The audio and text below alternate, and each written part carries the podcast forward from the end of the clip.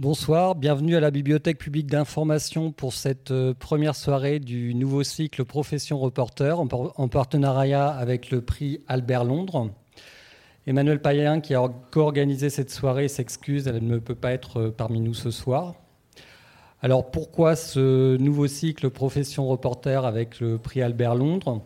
Tout simplement parce qu'il s'agit d'un prolongement de l'activité quotidienne de la BPI en matière d'accès à l'information et euh, d'actualité. Euh, c'est aussi la mission de la BPI, une mission euh, d'éducation aux médias et à l'information.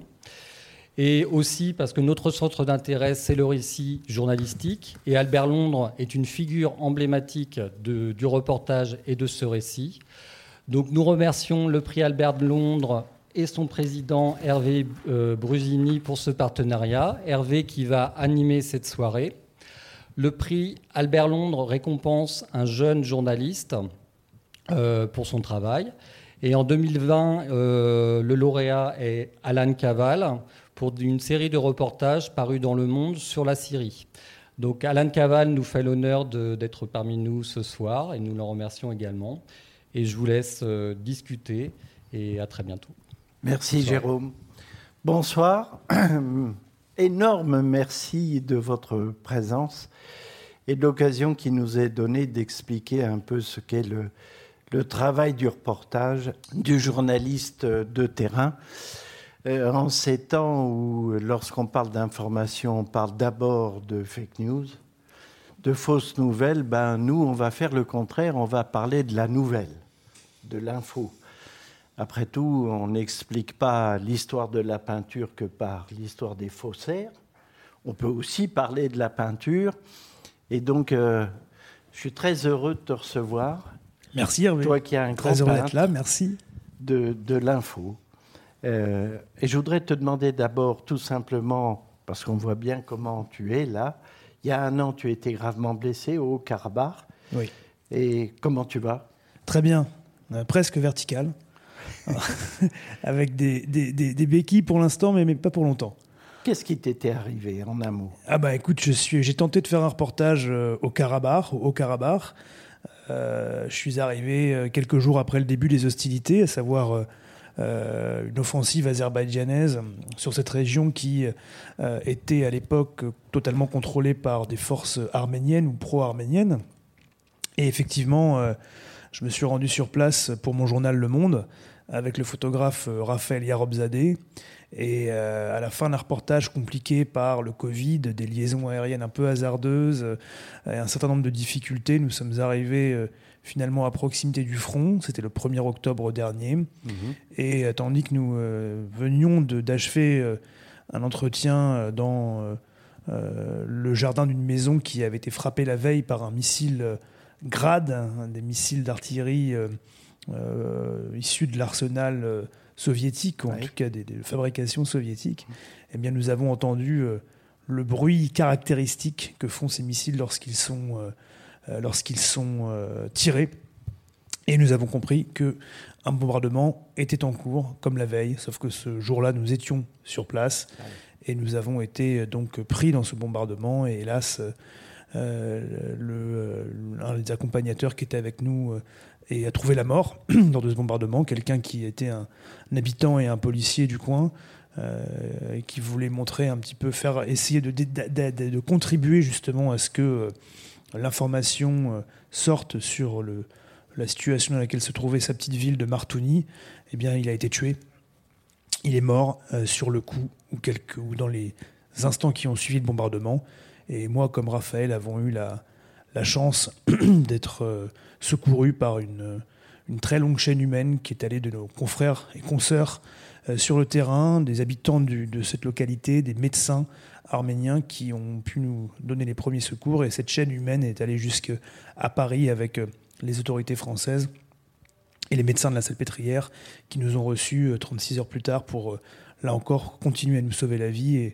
Et j'ai été tiré d'affaire, effectivement, assez rapidement grâce à eux. Et c'est maintenant au terme d'une longue convalescence que je, si on peut dire, je fête mon retour au travail ici parmi vous, avec toi Hervé, et avec euh, toutes celles et ceux qui ont eu la gentillesse de se déplacer pour nous écouter euh, discuter ce soir. Et merci à vous.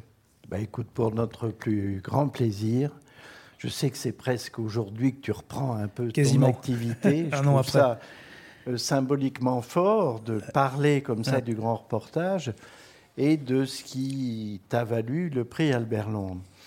Alors tu sais que le prix Albert Londres, euh, en fait, nous en ignorons les critères. c'est stupéfiant, mais c'est un peu vrai. Il n'y a pas de table de la loi. En fait, c'est au, au regard d'Albert Londres, au regard de son activité, de ce qu'il a pu dire de son métier, que les jurys, depuis maintenant 1933, décernent ce prix Albert Londres. Alors je me suis dit, mais être euh, avec Alan Caval, c'est peut-être en fait revisiter ces critères avec lui via Albert Londres lui-même. Très bien. Et alors ce premier critère, c'est celui de la curiosité, celui de la disponibilité, ce qui te fait partir, aller décoller immédiatement sur le terrain. Et par exemple, je prendrai un, un extrait euh, d'Albert dont le juif errant est arrivé. Il raconte Quand au début d'un beau soir, un ami poussa ma porte et me jeta On tue des juifs à Jérusalem. Je bondis hors de mon encrier.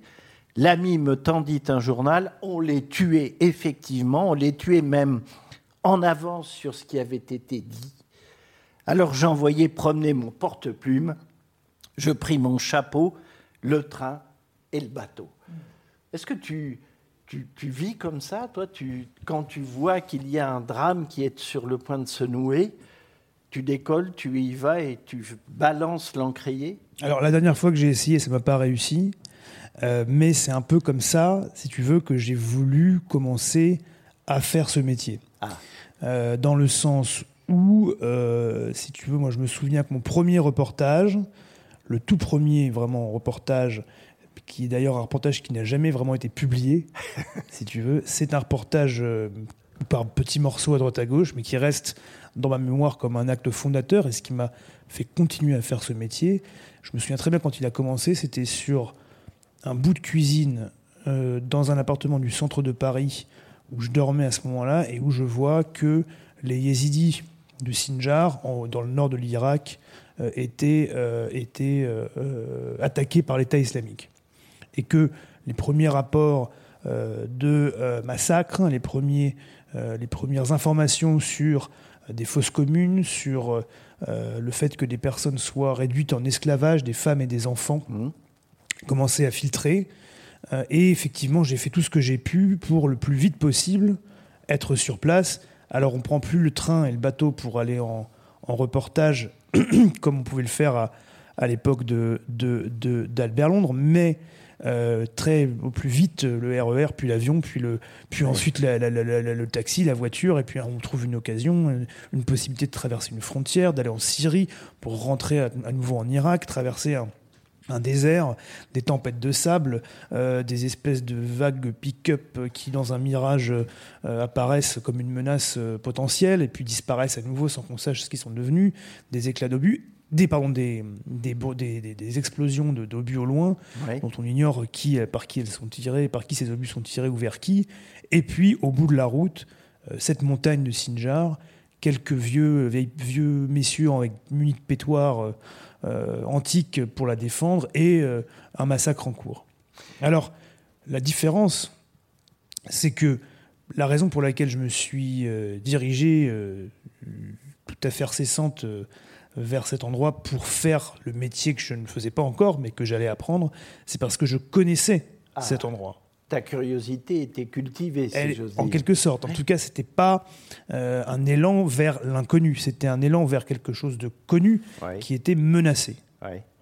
Parce qu'il se trouve que cette région de Sinjar, qui, si vous ne la situez pas, se trouve au nord de l'Irak, euh, c'est une montagne comme ça qui est au milieu de la, de la- de plaines désertiques, euh, ou quasi désertiques, en tout cas en été, comme comme c'était le cas euh, lors des, des massacres d'août 2014, euh, dans, la, dans la plaine du nord de l'Irak, eh ben, qui est peuplée donc, de, de yézidis, cette population non musulmane qui a été persécutée par l'État islamique, eh ben, je l'avais visité avant les massacres, parce que je m'intéressais à cet endroit.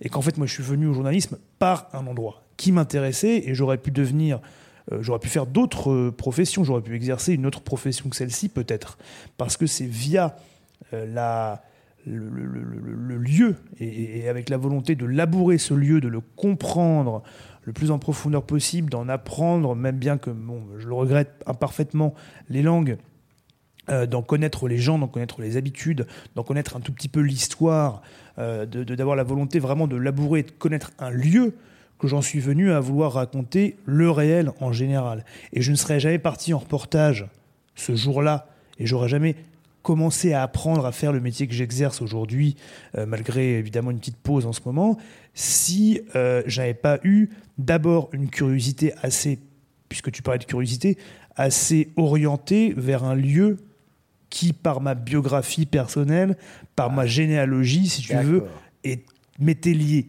Et c'est en, en partant de ce particulier-là mhm. qu'ensuite j'ai pu prétendre à euh, un regard plus général sur les choses et j'ai pu apprendre mon métier et ensuite l'exercer sur d'autres terrains. J'entends. Il s'agit de terrain, il s'agit de voyage, et donc on voit bien que d'emblée, à l'époque d'Albert, euh, le fait d'aller sur le terrain conditionne même l'écriture. On ne peut pas faire du reportage, ça paraît comme ça un truisme alors que ça ne l'est plus vraiment parce que on peut voir et lire des reportages qui peuvent avoir été rédigés depuis Paris en pièces détachées rassemblées, et je ne le critique pas, mais c'est un autre exercice, et parfois c'est écrit récit. Mais euh, l'exercice du reportage, c'est aller sur le terrain pour voir et ensuite témoigner. Voir, c'est euh, une condition première du reportage pour toi aussi? Bah, Pour moi, le reportage, c'est donner à voir. Et pour donner à voir, il faudrait avoir déjà vu soi-même. Et pas seulement vu. Il n'y a pas que ce sens-là, à mon sens, même si évidemment c'est le plus fort, parce que où amener, euh, comment amener le lecteur, la lectrice, vers une réalité à laquelle il ou elle n'a pas accès depuis euh, Paris, depuis les capitales vers lesquelles on envoie nos papiers ou vers ailleurs? De, comment, voilà, si notre but c'est de euh, faire comprendre, c'est surtout de faire sentir, de faire voir, d'apporter une dimension, à mon sens, sensible mm-hmm. à une réalité politique et historique donnée. Donc tu passes par l'essence, et on va dire ce mot terrible aujourd'hui, dévastateur, l'émotion, pour arriver à une compréhension. Oui, je pense que c'est nécessaire. C'est-à-dire qu'il y a euh, dans le journalisme euh, la question du fait, la question mhm. des choses factuelles, des choses qui sont vérifiables, et puis il y a aussi la confiance qu'on peut donner à un ou une journaliste pour euh, raconter ce qu'il y a entre les faits, à savoir le réel, la réalité d'une euh, d'une expérience humaine qu'il faudrait faire partager, celle d'une personne. Comment, comment, comment, comment faire comprendre à euh, un lecteur ou à une lectrice dont le quotidien se déroule dans une capitale en paix ce que c'est que la destruction d'une maison. Est-ce qu'on va lui parler de la taille en mètres de la maison? Est-ce qu'on va lui parler de sa superficie? Est-ce qu'on va lui parler du poids des gravats? Ou est-ce qu'on va lui parler de cette petite photo de mariage qu'on aperçoit depuis la rue à travers un mur dévasté par une bombe? Ou de ce jouet euh, d'enfants abandonnés dans des ruines au milieu de douilles, d'étuis de, de, de, balles de Kalachnikov ou de mitrailleuses. Ben non, hmm. on va lui parler de, la, de ces deuxièmes images-là, de ces images que j'ai évoquées euh, euh, dans un deuxième temps. Pourquoi? Parce qu'en fait, euh, c'est pas des choses qui sont. Bien sûr qu'on va avoir, on va utiliser les émotions, mais il faut que on ne peut, on ne peut, on ne peut, pour faire comprendre une réalité humaine, pour donner à sentir une expérience humaine, il faut passer par ces émotions. Parce que notre rôle, à mon sens, en tant que reporter, c'est justement de rappeler que l'expérience humaine, elle est universelle. Et que donc, euh, la guerre euh, dans euh, ce bout de quartier d'une ville turque en 2015-2016, lors des insurrections, d'une ville kurde pardon, de Turquie en, 2015-2016, lors des insurrections kurdes qui ont été matées dans le, dans le sang par le, pouvoir turc, eh bien, elle, ne veut rien dire si on ne passe pas par la photo de mariage et par le jouet abandonné. Alors, on va regarder, je demandais à Renaud de nous projeter le papier, un des papiers qui t'a valu ce prix, et que je trouve assez emblématique de ton activité journalistique, y compris euh, voilà, ce travail de photographie absolument remarquable de Laurence G. Voilà, Laurence G, ma, ma, collègue et amie Laurence G, qui est une euh, remarquable photojournaliste et, et avec qui euh, nous faisons par des biais différents et par des médias différents, par des outils différents, certes, mais nous faisons le même métier, qui, avec qui j'ai fait, voilà, fait notamment ce reportage euh, en Syrie et avec qui j'ai beaucoup travaillé ailleurs, en Irak et dans d'autres endroits de Syrie euh, dans, ces années-là. Ouais. Alors, je voudrais te demander une première chose. On va se concentrer un peu sur ce papier, voir comment il est écrit, structuré, puisqu'il y a à côté un témoignage euh, d'un des détenus, euh, Mourad, incroyable. Et donc, euh, d'abord, ce premier point, au moment où toi, tu veut arriver à cette euh, prison, comment tu fais pour y arriver euh, C'est simple, on dit je veux y aller et puis euh, pof, on t'ouvre parce que voilà, c'est Alan Caval du monde ou est-ce que tu es escorté Est-ce que c'est compliqué? Quelles sont les conditions d'accès?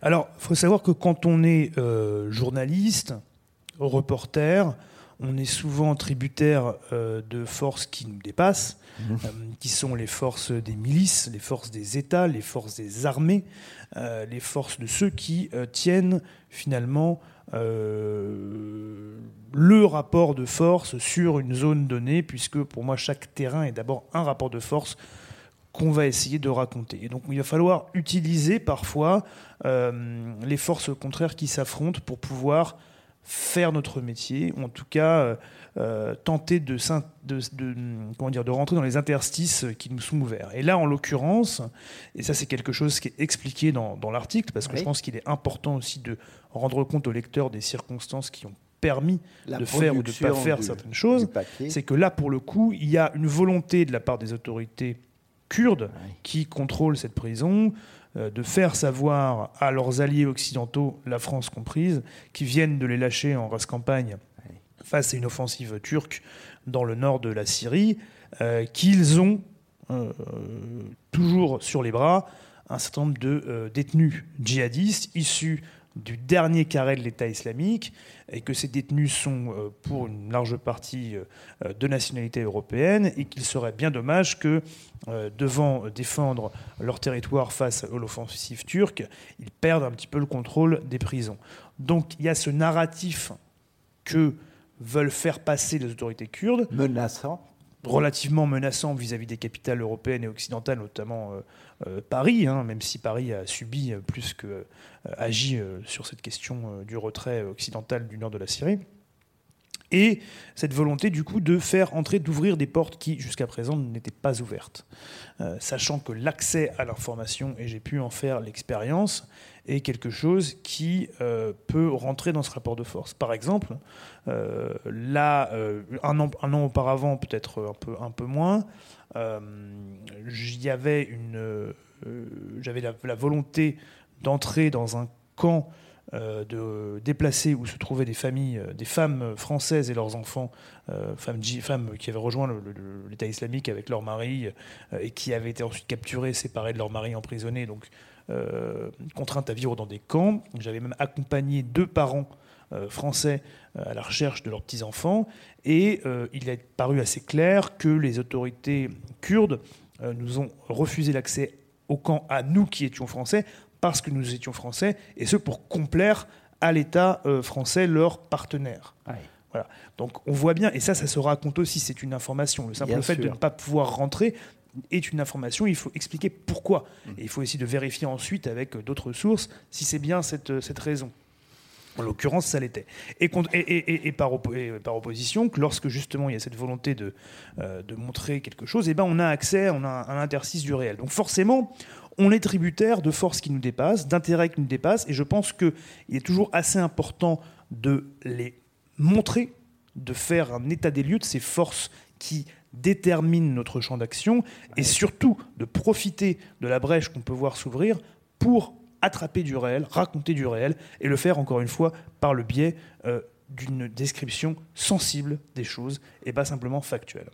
Donc cette description sensible, ce qui est intéressant dans ce que tu viens de dire, c'est que tu en donnes les clés qui la conditionnent.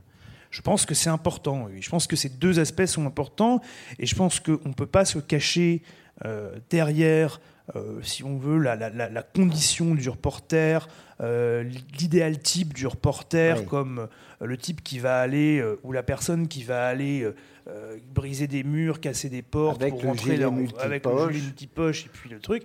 Non, il faut expliquer dans quelle circonstances et avec quelles contraintes on opère et on travaille.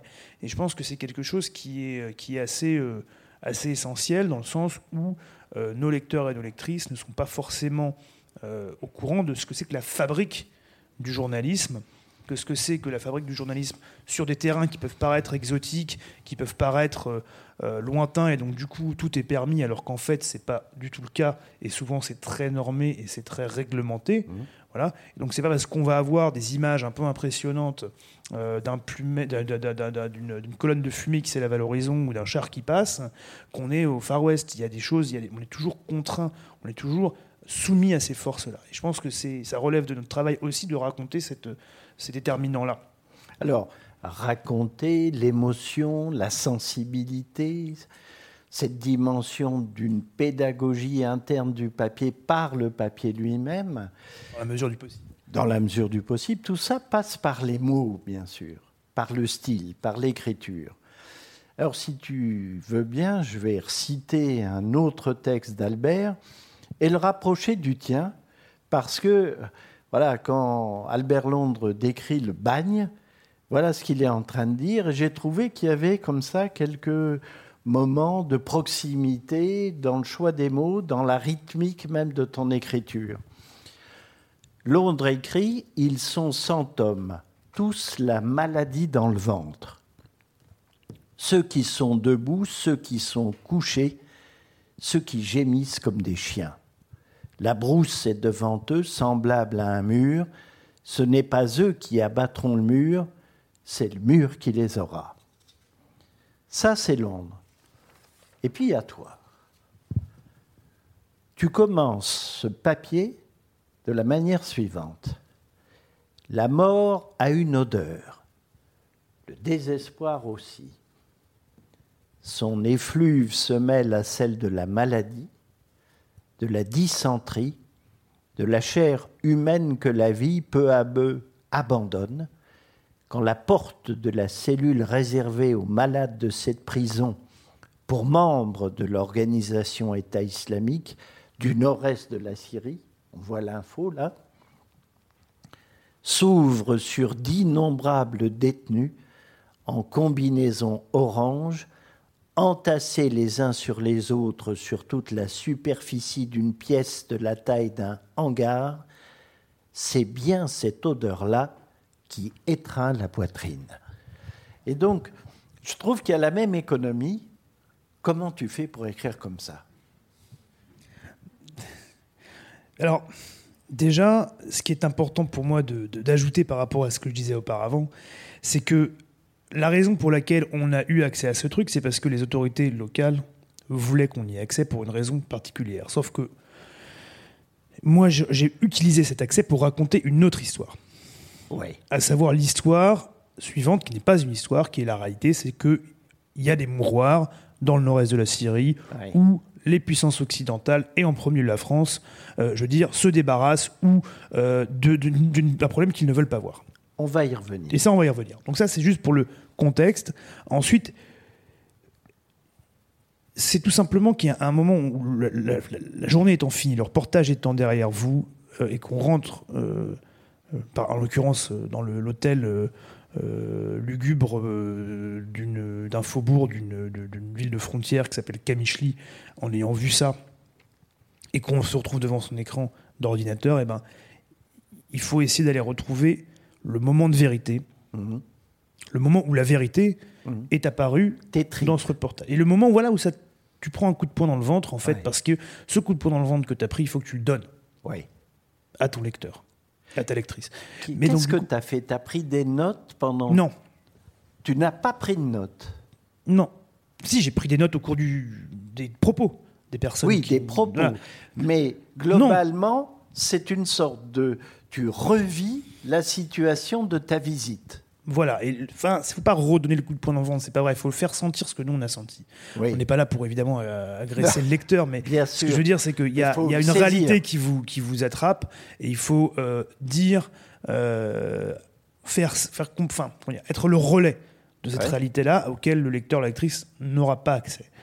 Et donc, évidemment, il faut trouver du coup le moment où on comprend, où il y a cette espèce de clé qui apparaît euh, dans la réalité dont on est le témoin.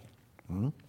Et pour moi, elle apparaît au moment où on ouvre cette porte et où là, il y a comme quelque chose qui se, qui se casse. Il y a, y, a y, a, y a une, il y a une brèche, si on veut, euh, dans le réel qui s'ouvre et il y a une réalité euh, autre qui se, qui se, qui se révèle de- devant moi. Euh, Il y a euh, des, quelque chose, il y a des, des- une situation que j'ai jamais autre- autrement, que j'ai jamais vue ailleurs, euh, qui, euh, qui me frappe euh, et qui me frappe les yeux, qui me frappe le cœur, qui me frappe euh, les tripes, et, et- et- et je sais que c'est ce moment-là. Et qu'il y a cette impression-là, cette émotion-là, ce, ce- cette vérité-là, et qu'il va falloir en faire, il, va falloir en il va falloir, à partir de ça, il va falloir trouver les mots Oui.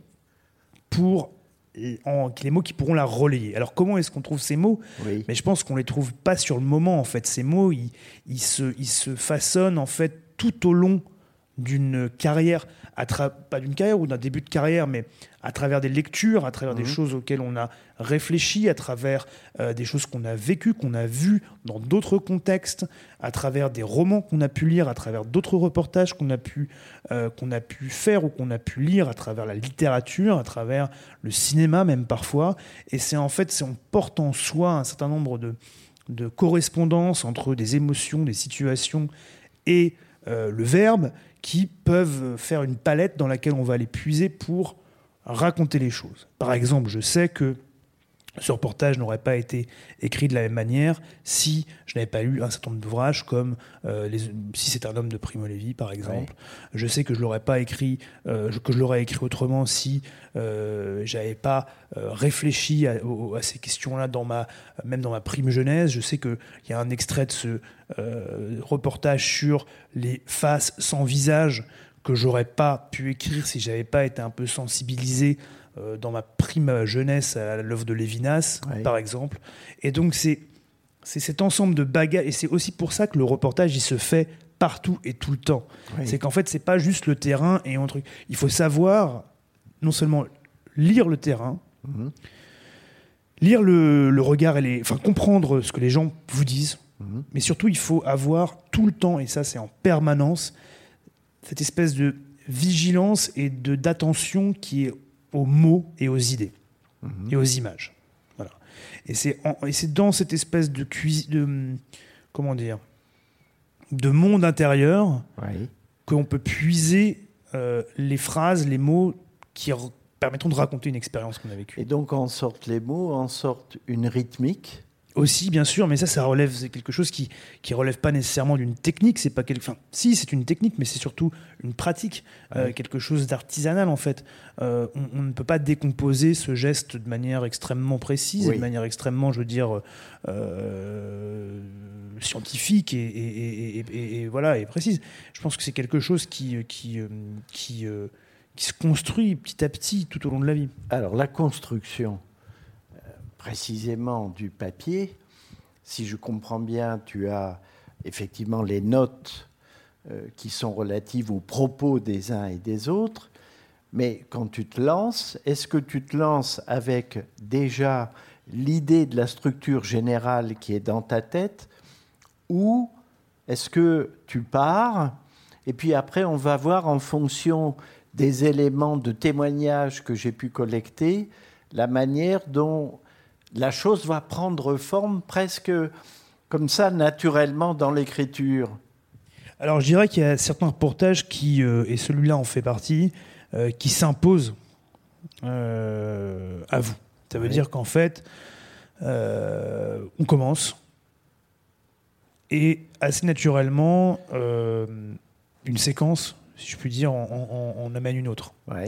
Et que petit à petit, on, voit à peu près au milieu de l'écriture où ça va se terminer. Ça, c'est des reportages, effectivement, qui sont des reportages qu'on écrit sur le vif, mmh. des reportages qu'on écrit euh, de manière, euh, enfin d'un seul trait en fait. C'est ce qui s'est passé. C'est ce qui s'est passé pour celui-ci, qui, qui, était écrit dans les heures qui ont suivi le, le travail de terrain en quelque sorte. Ça a été le cas pour d'autres reportages euh, que j'ai pu faire vraiment aussi sur le vif. En arrivant dans un endroit qui était par exemple attaqué par les forces turques, en l'occurrence quelques semaines auparavant. Ça, c'est des choses où il faut raconter très très vite. Et donc là, ça vraiment, ça s'impose. Et euh, quand on a une certaine pratique, ça, se, ça coule euh, plus ou moins tout seul. Euh, parce que on, a une, on a une idée précise de ce qu'on va dire. Enfin, en tout cas, on a une, une, impression extrêmement forte qui va imposer d'elle-même une structure. Alors ça, ça veut dire que combien de temps tu es resté sur place là? J'ai dû rester sur place trois heures je pense, 3 à 4 heures. Donc, euh, ça pourrait choquer des gens qui se diraient, mais enfin, il est resté 3 heures, qu'est-ce que ça veut dire, une telle brièveté? Ça veut dire qu'en fait, cette brièveté n'exclut pas la gravité, le background, le compte-rendu puissant de ce qu'on a vu et le fait de saisir son auditoire. La brièveté n'engendre pas forcément la médiocrité. Alors, euh, je pense que la, brièveté, euh, dans la mesure, enfin la brièveté d'un séjour quelque part ou d'une d'une séquence, d'un moment passé sur un terrain particulier, euh, en fonction de ce qui s'y passe, je veux dire, elle va, enfin, la matière va mériter elle-même d'être racontée, d'être d'être d'être mise en valeur et d'être d'être rapportée. Que par exemple, quand on a la possibilité de, passer trois heures dans un endroit comme celui-ci, dans une prison comme celle-là, euh, avec donc euh, ces prisonniers de l'État islamique qui sont en train de voilà qui sont dans, un mouroir. C'est quelque chose qui, euh, par la gravité de ce qui s'y passe, par la dureté de ce qui s'y passe, mérite qu'on y consacre de la place dans un journal, mérite qu'on en fasse un article qui soit long, une forme longue. Et il y a toujours des choses à dire. Et il y a beaucoup de choses que je n'ai pas pu raconter. Euh, quatre heures dans une prison avec des, avec, dans ces circonstances-là, ça mhm. peut faire l'objet d'un écrit qui est beaucoup plus long euh, que celui d'un article de presse. Ça, ça veut dire que dans ton dialogue avec les autorités du journal, euh, les éditeurs, entre guillemets, il faut batailler un peu et faire valoir je, pense, je pense que là, pour le coup, la nature de, euh, du, reportage, du sujet, euh, faisait que une, une, certaine longueur s'imposait.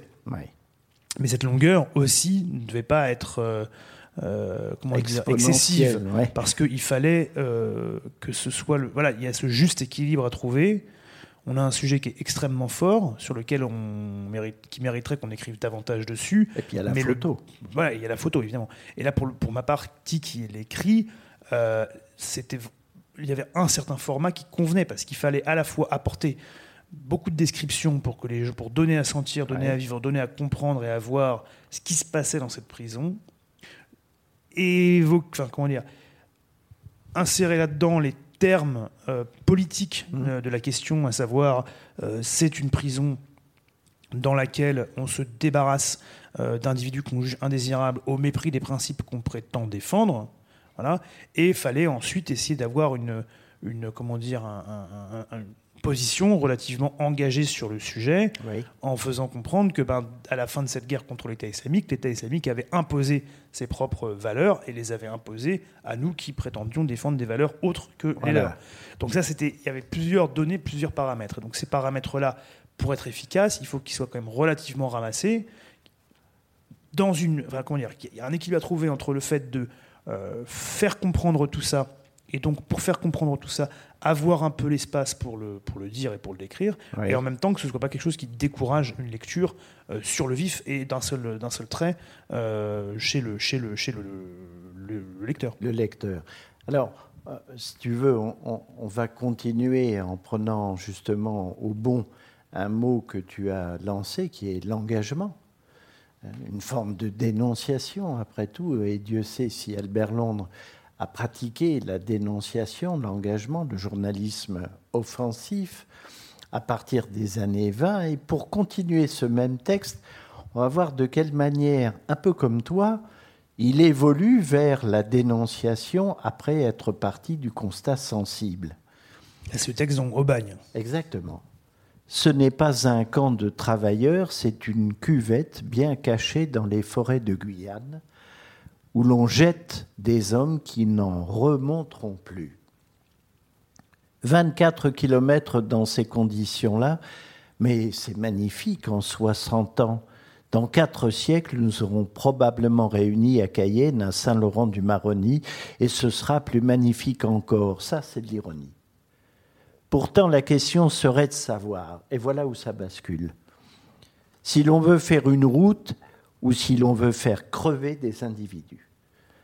Si c'est pour faire crever des individus, ne changez rien, tout va bien.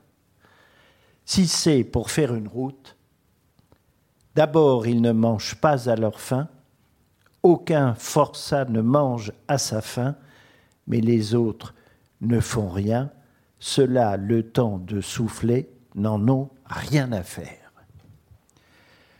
Toi, tu vas mettre l'accent d'une même manière par ton interpellation à la chute de ton papier, même un peu avant.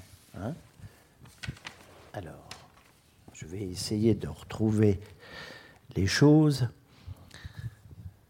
Tu parles d'une explosion qui n'a pas encore explosé, une déflagration lente. La déflagration lente a déjà peut-être commencé. Elle n'est pas seulement liée au risque sécuritaire de voir disparaître dans la nature les mutilés du califat, ce que tu as vu.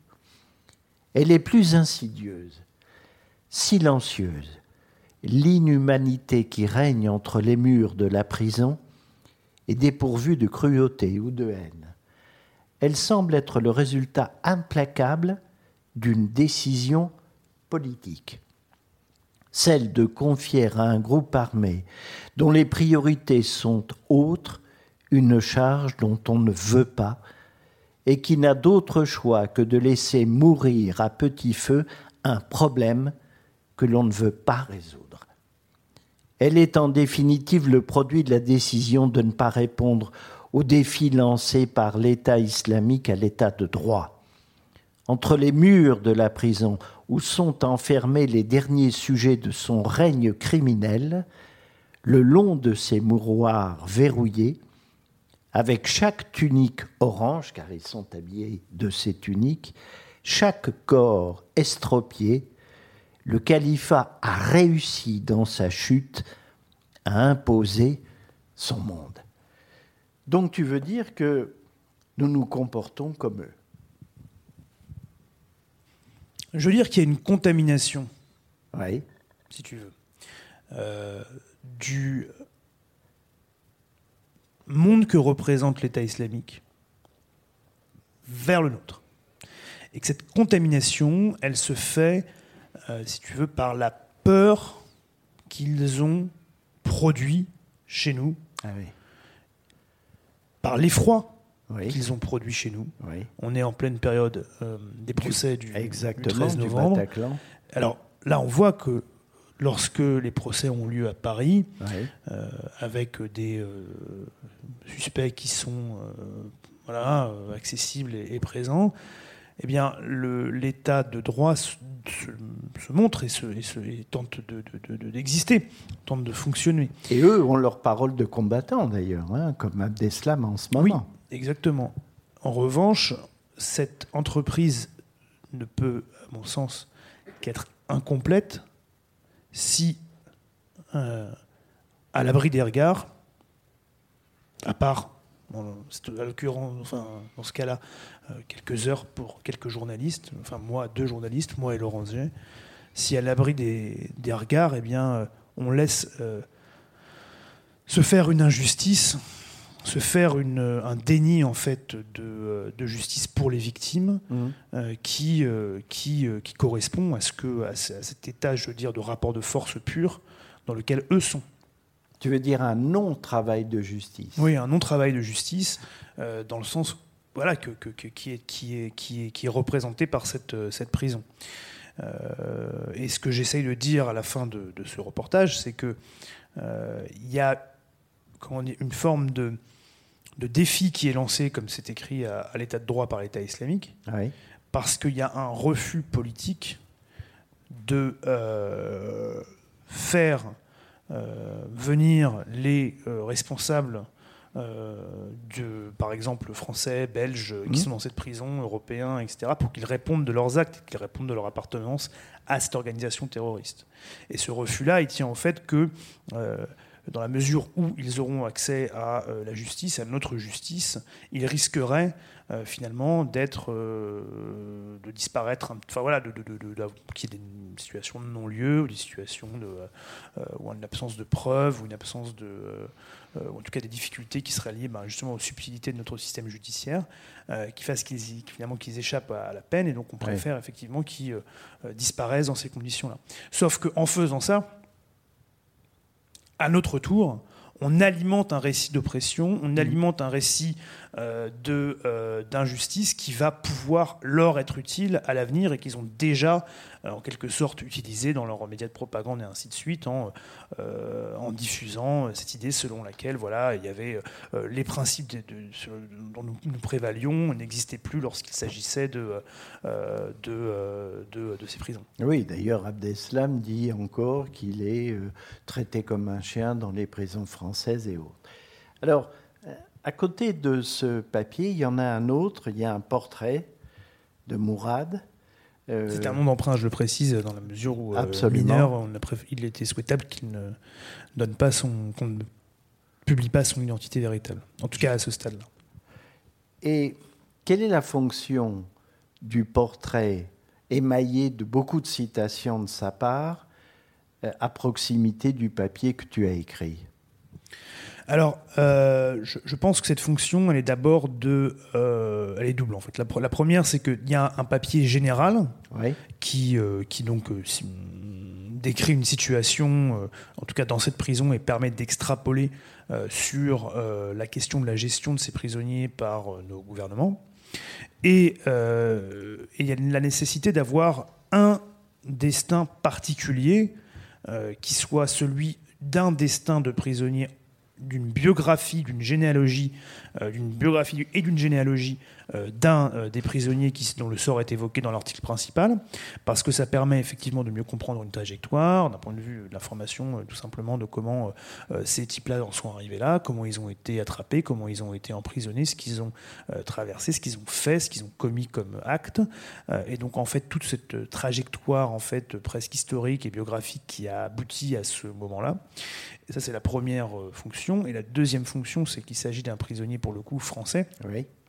Et donc, euh, tout le but de ce papier est de raconter, en fait, de cet ensemble de papiers, de cet ensemble de reportages, et de raconter que ce qui se passe euh, dans ces prisons nous concerne directement, non seulement parce que nous sommes euh, en guerre contre l'État islamique, non seulement parce que nous sommes partis au système qui rend euh, ces prisons, euh, l'existence de ces prisons possible, mmh. mais aussi parce qu'il y a des gens qui portent la même nationalité que nous et qui ont le même passeport que nous, mmh. qui, sont, qui sont emprisonnés sur place et dans, dans ces conditions-là, et que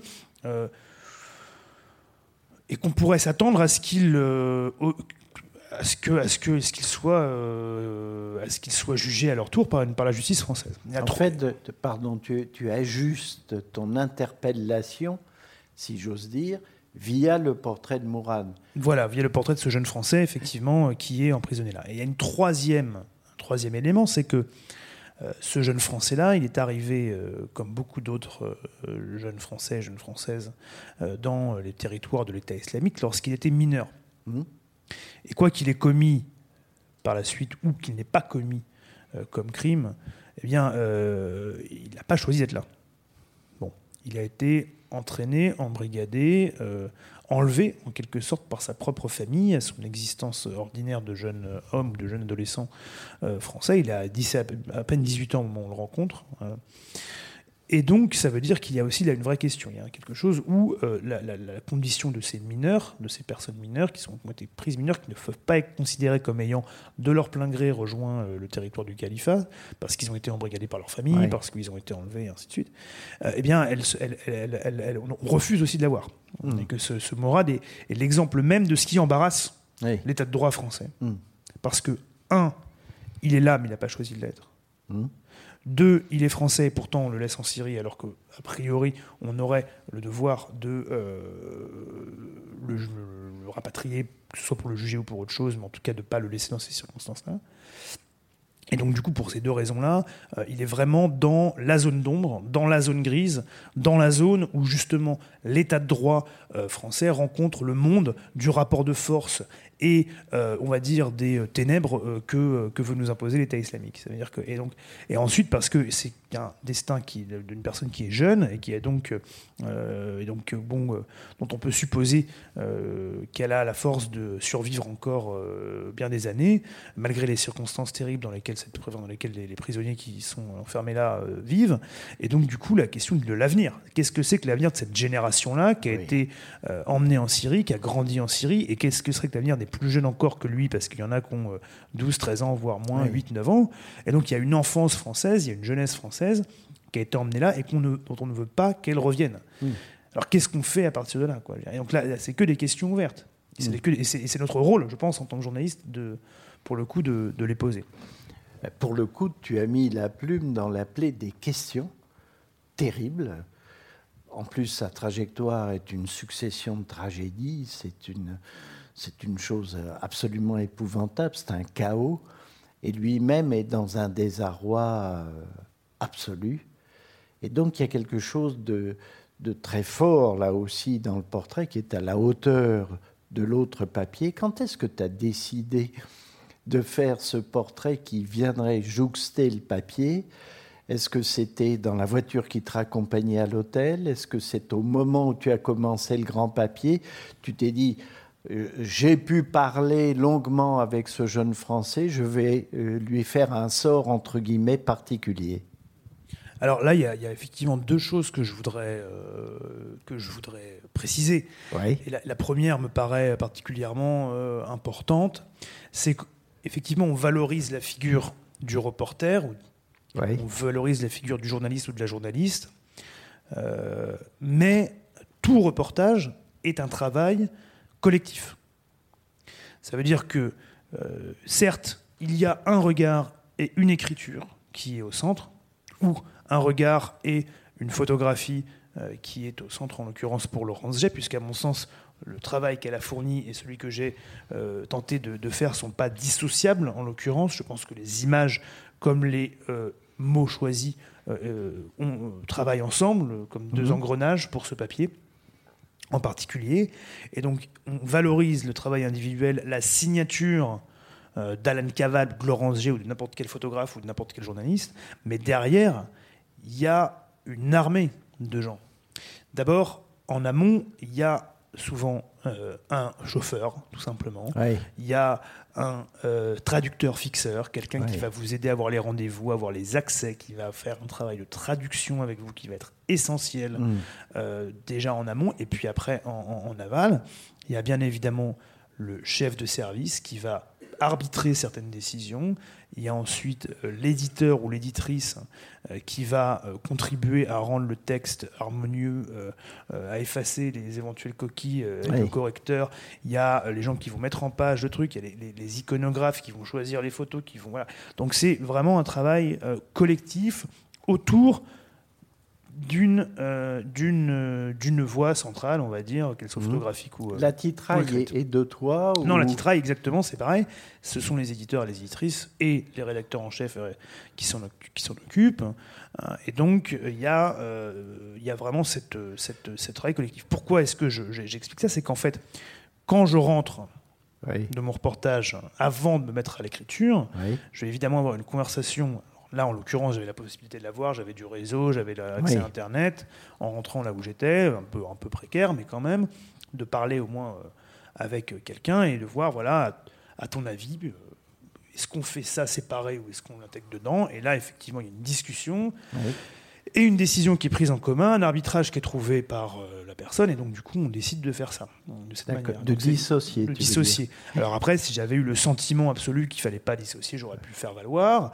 Euh, si au contraire, le chef de service ce jour-là, euh, Alain Salle en l'occurrence, avait la possibilité, avait souhaité vraiment, pensait vraiment qu'il fallait faire un papier unique, il aurait pu me convaincre. Et donc voilà, il y a cette C'est pour ça que c'est pour moi c'est important aussi de rentrer un petit peu dans la machine, dans la fabrique du journalisme. Ça c'est le premier aspect. Euh, pourquoi est-ce qu'on choisit de dissocier Bon, comment est-ce qu'on choisit de dissocier?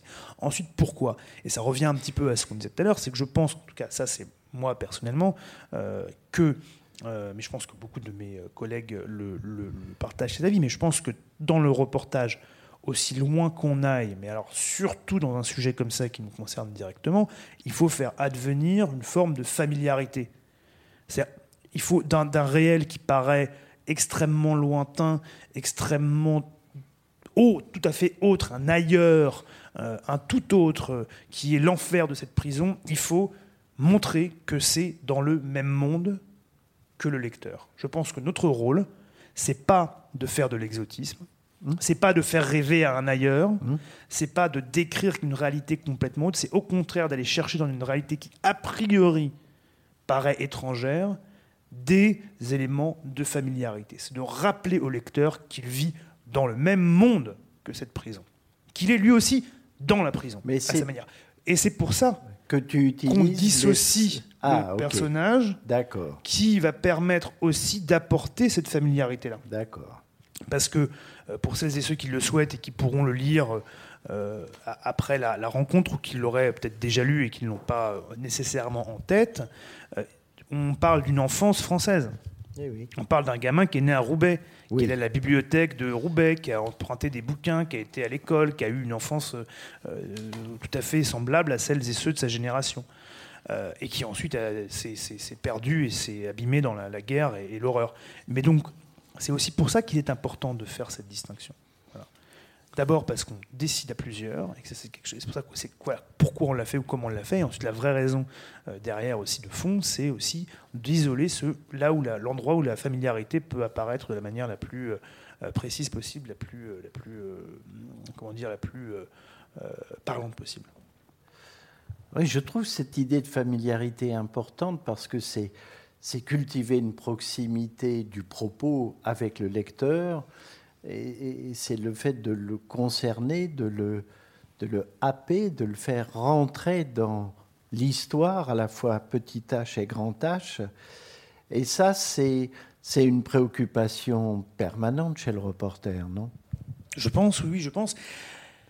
Après, il y, a certains récits euh, de, de, reportages qui euh, eux-mêmes s'inscrivent dans une certaine tradition, euh, peut-être un petit peu exotisante. Euh, à quoi tu, penses choses... Là, je ne peux pas te dire directement des noms, euh, hmm. machin, mais il y, y, a quand même, voilà, je trouve qu'il peut, il peut y avoir une légère tendance à s'inscrire dans une certaine veine, si tu veux, euh, euh, d'un reportage de guerre euh, d'aventure, mm. d'un de la description, si tu veux, de culture lointaine, de pays lointains et mystérieux.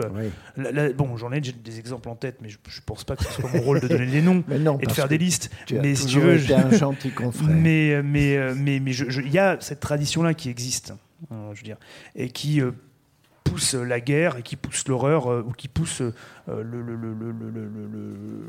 comment dire, le, le, réel vers une forme d'ailleurs euh, qui est presque plaisant. Et donc en fait l'idée c'est pas de de plaire, c'est pas de passer un bon moment, de faire, c'est pas de faire passer un bon moment quand on écrit un reportage, surtout pas dans des circonstances pareilles. Au contraire, c'est d'interroger, c'est de mettre peut-être mal à l'aise, de faire réfléchir, d'amener. Aussi bien on amène euh, la réalité parfois terrible qu'on décrit vers l'autre, il faut vers le lecteur en l'occurrence ou la lectrice, il faut amener euh, le lecteur vers cette réalité aussi, lui dire qu'il lui appartient à cette réalité, qu'elle n'est pas autre, qu'il est lui-même encore une fois dans la prison qui lui sur le champ de bataille, ou que ceux qui vivent la euh, bataille en question ou la situation qu'on décrit ne sont pas simplement euh, de lointaines femmes voilées ou de lointains hommes barbus et moustachus, ce sont des parents, des grands-parents, des enfants aussi, euh, comme les vôtres.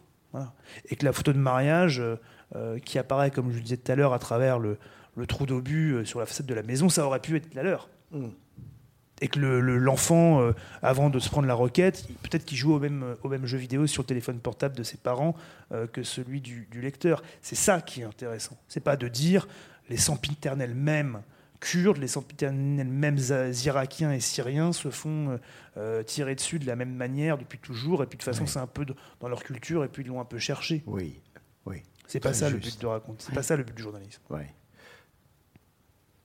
Précisément, est-ce qu'il y a un après-coup de ça? Euh, D'abord pour toi, euh, ce sont souvent des questions qui se posent sur euh, comment est-ce que le reporter qui voit, qui est toujours là où il y a des sales trucs qui se passent, quoi.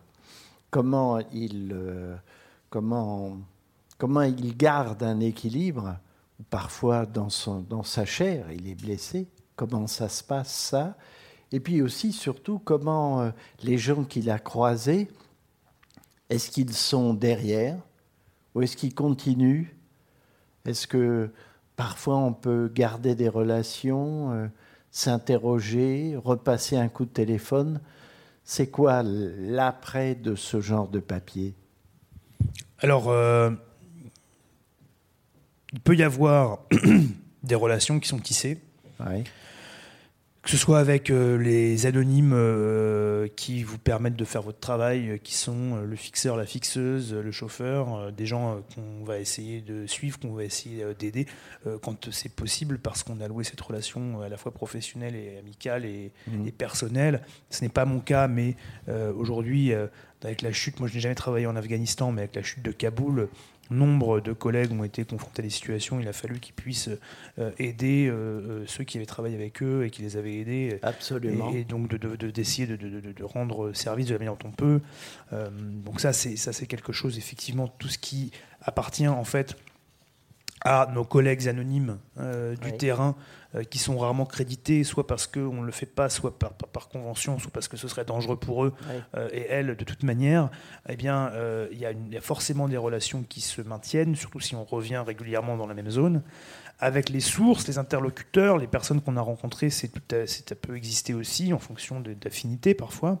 Mais il y, y, a une autre manière, en fait, par laquelle il y a un après du reportage, c'est qu'en fait, à mon sens, euh, chaque reportage qu'un journaliste ou qu'une journaliste fait, quelle que soit la zone, est finalement euh, euh, la partie émergée de tous les reportages qu'il ou elle a pu faire au cours des, depuis le début de, sa carrière. Ça veut dire qu'aujourd'hui, je sais que là, je viens de terminer un reportage à Paris, mmh. à Belleville. Mmh. Alors, ça peut paraître extrêmement familier, mais justement, quand c'est familier, il faut apporter une dose d'étrangeté. Oui dans, une logique qui est similaire à ce que je racontais tout à l'heure sur la Syrie. Et, euh, et je sais que ce reportage, il est la suite de tous les reportages que j'ai pu faire en Turquie, en Syrie, en Irak ou ailleurs. Parce qu'il y a une pratique qui s'apprend, parce qu'il y a un regard qui s'aiguise et qui permet justement d'avoir euh, un, rapport aux choses proches et à des choses différentes qui est, qui est, qui est, qui est propre, euh, qui est le vôtre et qui est nourri par cette Par rapport au récit à l'art du Pareil, par rapport au récit, hum. c'est le même principe. On est, on est toujours en train de, euh, remettre en fait, euh, euh, de remettre le, le, le, boulot, enfin sur sur sur sur une sorte de base qui est qui est construite avec toutes les rencontres qu'on a pu faire, même si on les a oubliées, tous les paysages qu'on a pu voir, même si on les a oubliés, euh, toutes les interrogations qu'on a pu euh, avoir, même si elles nous paraissent très lointaines, euh, voire même si elles s'effacent. Et c'est comme ça qu'on aborde à chaque fois de manière renouvelée et toujours un tout petit peu plus profonde le, le, réel. Je te remercie beaucoup. Merci à toi et merci surtout à vous. Je suis sûr qu'il y a plein de questions. Alors quand on est sûr qu'il y a plein de questions, c'est qu'en général, il n'y en a pas beaucoup. au moins dans un premier temps. Est-ce que vous avez... Oui, oui j'arrive. Ça marche. Euh, je suis récemment diplômé enfin, là, du Centre de formation des journalistes de Paris. Bravo. Et, euh, merci. Et, euh, et donc, bah, vous faites partie un peu de, nos, voilà, de, nos modèles. Et je voulais savoir, notamment dans le reportage dans la prison, quand on apprend à faire du reportage, on nous dit de faire de la description. Et euh, on commence souvent par euh, soit les visages, et vous le faites un peu après quand vous parlez des yeux globuleux, euh, du, des corps très amaigris, des gens qui sont blessés, etc. Mais vous commencez par l'odeur, et c'est quelque chose que bah, on n'a pas. Enfin, naturellement, on ne se tourne pas forcément tout de suite vers ça. Et là, je voulais savoir pourquoi vous aviez choisi ça. Est-ce que c'est parce que ça vous a tout de suite étreint et bah, en fait, c'est ce que vous vouliez raconter? Ou enfin, est-ce que c'était un choix réfléchi ou est-ce que c'est vraiment un truc naturel qui vous a sauté au nez et qui a fait que vous l'avez raconté comme ça, quoi? Merci beaucoup pour votre question. Alors, en l'occurrence, comme je, disais tout à l'heure, il y, a vraiment eu ce, cette, euh, comment dire, ce choc sensible qui a pris euh, plusieurs, euh, qui a pris plusieurs chemins en quelque sorte. Mais je dois dire qu'il a été effectivement plus fort lorsque la porte s'est ouverte et qu'il y a eu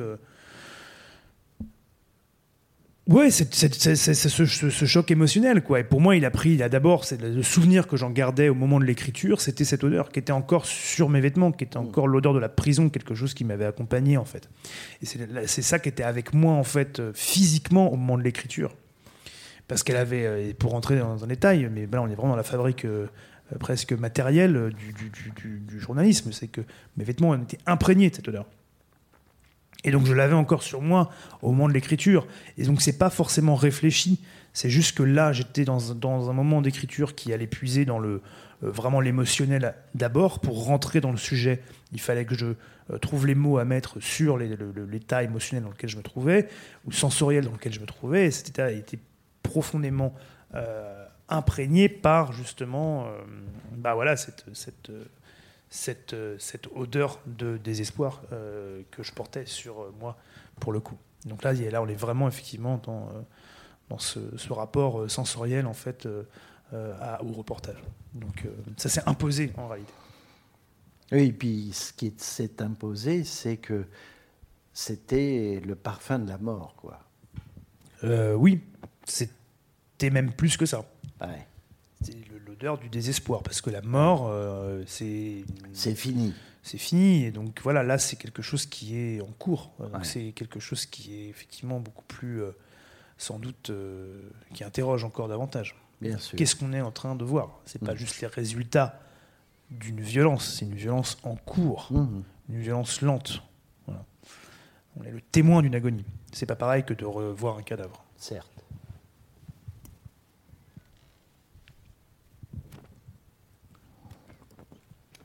Oui, bonjour. Donc, euh, Benoît Drevet, moi aussi, euh, je suis passé par le journalisme. Euh, maintenant, je travaille sur l'Irak. Et du coup, ça m'intéresse particulièrement.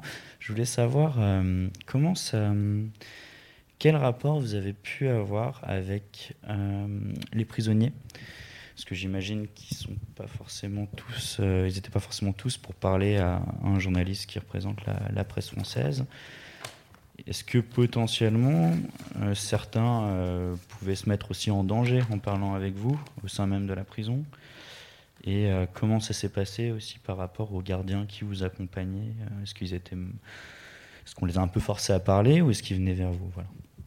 Alors, pour ce qui est, je vais commencer par les gardiens parce que c'est une problématique, je pense particulièrement euh, importante à, plusieurs registres. C'est que, bon, euh, il y a des gardiens qui vous parlent, qui ont un récit à faire passer, qui est un récit euh, qui s'inscrit dans un rapport de force politique précis que j'ai rappelé au début de l'intervention.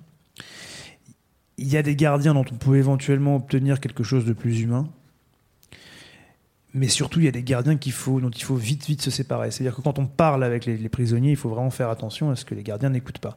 Et ça rejoint un peu la première question sur les dangers auxquels ils s'exposeraient éventuellement, c'est qu'il y a évidemment au moment du reportage cette, vigilance à avoir faire en sorte que le gardien ne soit pas à portée d'oreille, ne soit pas à portée de, d'écouter en fait ce que le prisonnier va vous dire, ne serait-ce que parce que ça pourrait retomber sur sur le prisonnier et puis aussi pour y avoir un minimum de, d'éventuellement de confiance avec l'interlocuteur. rien n'est parfait, on est dans une prison. C'est pas une parole qui peut être considérée comme euh, parfaitement libre, mais cette parole vaut le coup d'être entendue parce qu'elle va pouvoir nous éclairer sur certains aspects, sur certaines choses, euh, sur une expérience humaine qui est en train de se dérouler devant vous, et euh, la parole du prisonnier n'est pas la seule manière qui vous permet de la décrire. ensuite, sur les prisonniers et leur éventuelle hostilité, là en l'occurrence, je pense que dans les données précises de ce reportage, c'est des gens qui sont tellement coupés du monde. Il faut savoir qu'on avait appris la mort euh, d'al-Baghdadi euh, quelques jours auparavant, n'étaient pas au courant, vraisemblablement. Et c'est aussi une question de ce qu'on peut leur dire ou pas. Euh, et donc, tellement coupé du monde, tellement loin de, de ce qui se passe à l'extérieur des murs de cette prison, que toute présence extérieure va être relativement bien accueillie. Et par ailleurs, chaque membre de l'État islamique n'est pas un idéologue absolu. Il y a aussi des individus qui sont tombés là, euh, un peu là-dedans, euh, euh, qui sont laissés emporter. Enfin, c'est des, personnes qui évoluent. C'est pas des monolithes.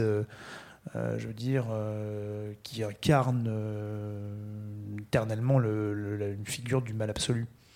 Ce sont, sont, aussi des personnes qui peuvent être à la recherche d'un dialogue, d'une parole autre, d'une information vaguement sur, ce qui, sur le jour de la semaine qu'on est, sur ce qui se passe à peu près à l'extérieur et avec les qui ont surtout envie que quelque chose peut-être d'eux sorte, euh, une image, euh, une parole. Et donc du coup, il y a une relation euh, qui est très étrange, certes, qui est loin d'être loin d'être loin, qui est très très loin des relations qu'on a normalement avec des interlocuteurs qu'on peut peut rencontrer lors de reportages, mais, mais qui se fait quoi. N'hésitez pas à relancer si vous pensez que j'ai pas répondu à la question de manière euh, suffisamment précise. C'était quand même la, réponse était assez précise. Maintenant, euh, peut-être c'était plus un état d'esprit général dans la prison. Je veux dire, euh, je dis pas que c'est des monolithes du tout. En hein, loin de moi l'idée de juger ces personnes. Je passe, comme ce sont tous a priori dans la prison des gens de Daesh. Enfin, c'est bien ça. Hein Ils étaient voilà. oui, oui, absolument. Ou alors des, des enfants qui avaient été emmenés là par leurs parents, eux-mêmes membres de l'État islamique. Voilà, et donc du coup, euh, ça peut peut-être créer un peu une sorte d'atmosphère, comme on a pu voir aussi dans, bon, dans certains euh, camps euh, de femmes aussi, je crois que c'est Hal il me semble, où il y a des clans qui se forment, où potentiellement certaines personnes peuvent vouloir martyriser d'autres personnes si elles ne pensent pas exactement comme ça. C'était plus dans ce sens-là, en fait, ma question. Je comprends, et, là, pour le coup, je, je n'ai pas ressenti ça, et je pense que c'est lié au fait que ces personnes euh, soient vraiment écrasées euh, dans la prison par un système déshumanisant de fait et qui n'a même pas la, vigueur nécessaire pour pouvoir aussi apporter ce qu'on peut, enfin ce que vous décrivez comme ces, réactions d'hostilité un peu organisées dans le camp de, Al-Hol, où là il y a vraiment une, l'État islamique perdure avec ses structures dans une certaine mesure et, voilà. Et après il y a dans le papier un moment où effectivement, je, sais que je, marche euh, dans la l'allée centrale entre guillemets de, la salle où se trouvent les malades, euh, qui est un peu plus grande que voilà une sorte de hangar, quoi, qui est un peu plus grand que cette salle de, ici de, conférence. Et je me rends compte que je marche euh, parmi ces hommes qui sont pieds nus avec des bottes que j'ai acheté dans un, dans un surplus militaire à Paris avant de venir parce que j'avais pas de chaussures pour, un petit peu voilà, pour, euh, qui, correspondaient à, des champs de bataille que je m'apprêtais à rejoindre. Et là, j'ai ressenti effectivement une forme d'interrogation, de, une forme de honte, une forme de dégoût aussi. Est-ce qu'avec ces bottes-là, je suis pas justement du côté des gardiens? Est-ce que je suis pas moi-même un gardien quelque part? Où est-ce que je suis par rapport à ces hommes dont je prétends relayer l'expérience humaine? Et c'est quoi ma place? C'est des questions qui sont pas, qui sont sans réponse pour l'instant.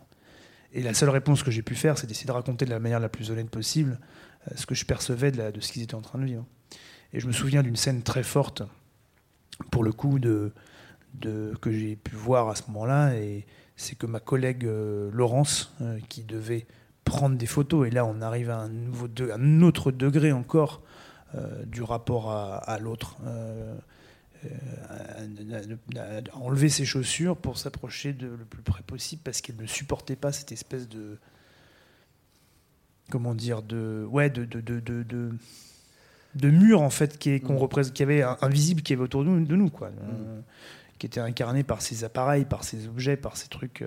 Euh, les attributs. Par les attributs exactement qui vont être ceux du journaliste, comme en fait ceux du militaire parfois, comme ceux de, celui qui surveille l'image, l'objectif, la photo, le, mm. le, carnet, la question. On est où? Est-ce qu'on est des, nous aussi des, bourreaux, des, des gardiens? Est-ce qu'on est là pour euh, euh, Est-ce qu'on est les gardiens de cette espèce de prison globale Est-ce qu'il y a des, est-ce que nous aussi, autour de nous, il y a une sorte de, frontière invisible qu'on trimballe avec nous? Qu'est-ce qu'on fait?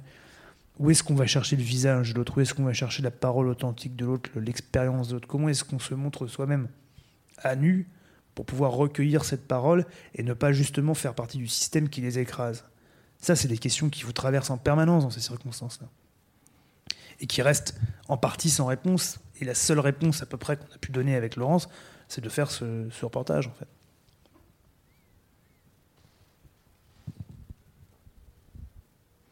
D'autres questions Madame, vous aviez peut-être une question tout à l'heure Pardon. Monsieur? Ah, D'accord, euh, bonsoir, merci.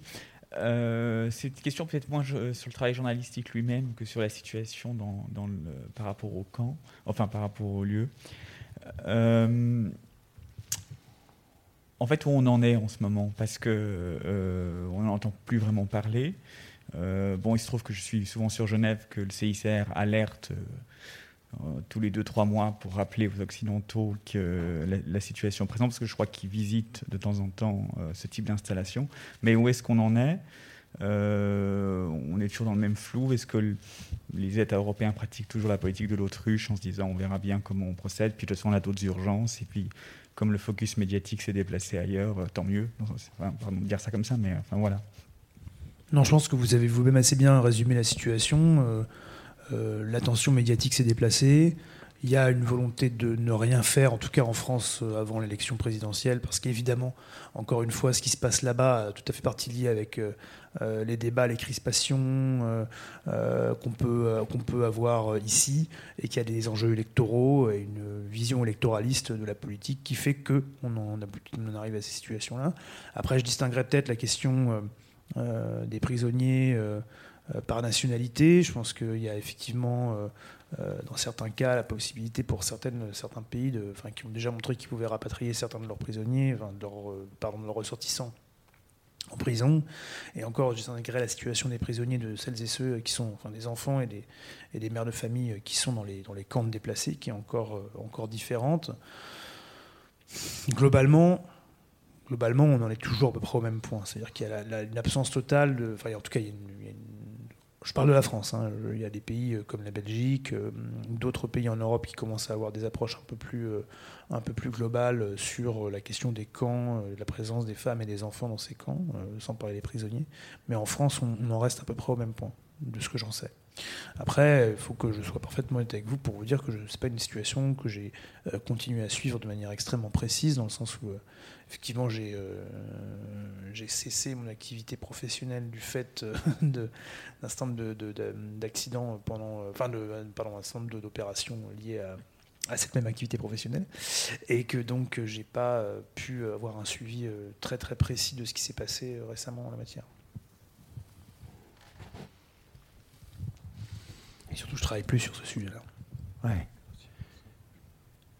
Une question une dernière Ouais, j'ai deux questions, euh, si c'est possible. Mais Allez-y. Euh, pour revenir à ce que vous disiez sur la prison et sur ce, mur que vous décriviez, je voulais prolonger et vous demander, euh, dans ce cas-là, pour vous, enfin pour Laurent ça a été d'enlever ses chaussures peut-être. Pour vous, ça a été quoi la première question? Pardon? Pour vous, ça a été quoi la première question ou la première personne que vous avez interrogée? Comment est-ce que vous arrivez à.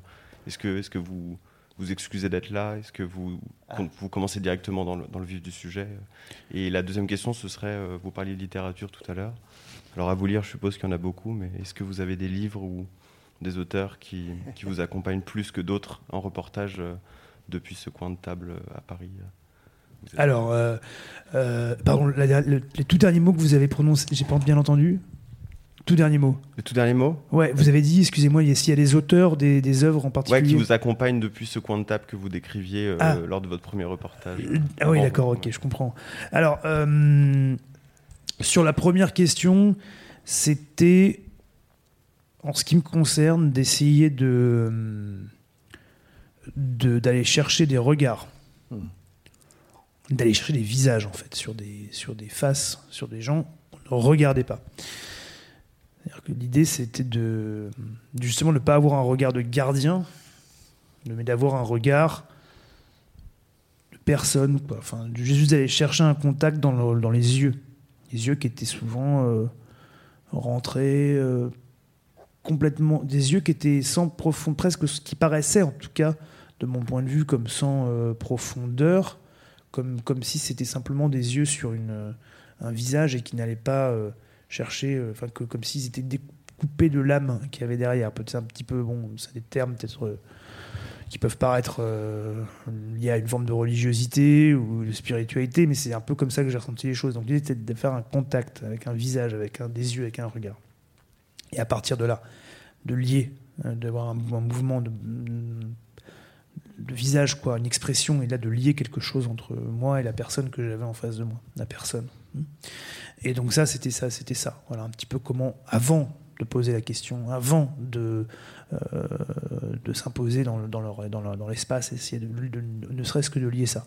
Ce qui, dans n'importe quel contexte, est coule de source, c'est une évidence absolue, mais, mais dans le contexte carcéral, et dans ce contexte carcéral, là, en particulier, est beaucoup plus euh, difficile.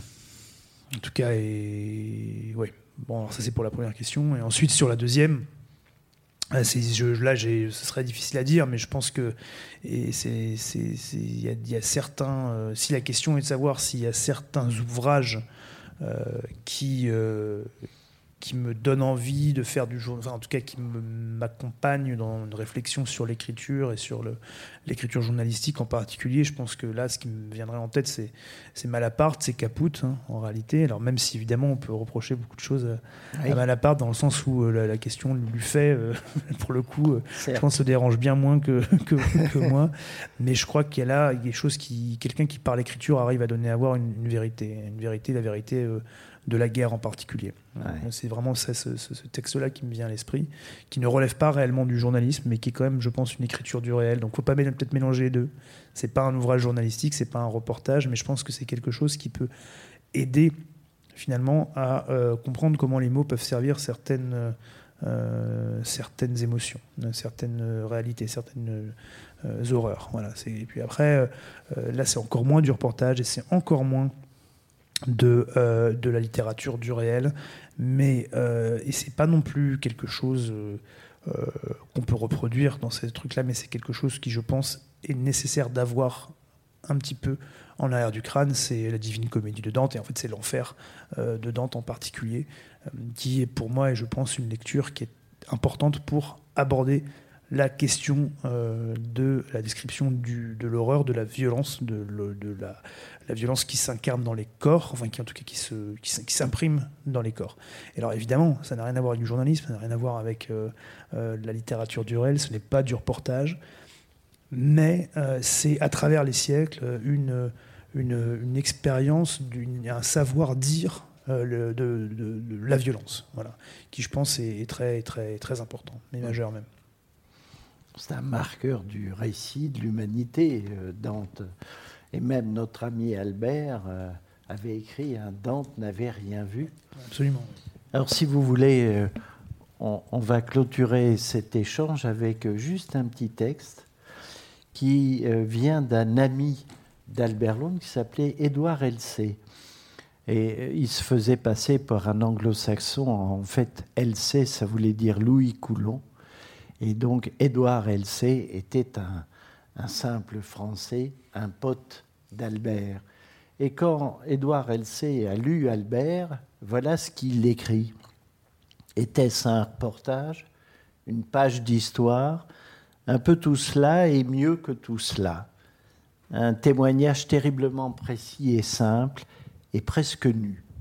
d'autant plus saisissant.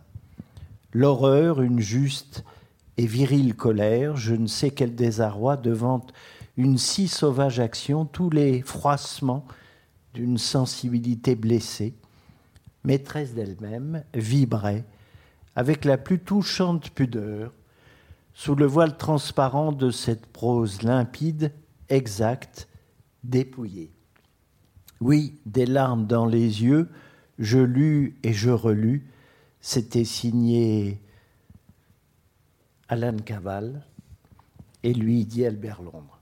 Je te remercie beaucoup, Alan. Merci Hervé, merci à tous et tous. Merci.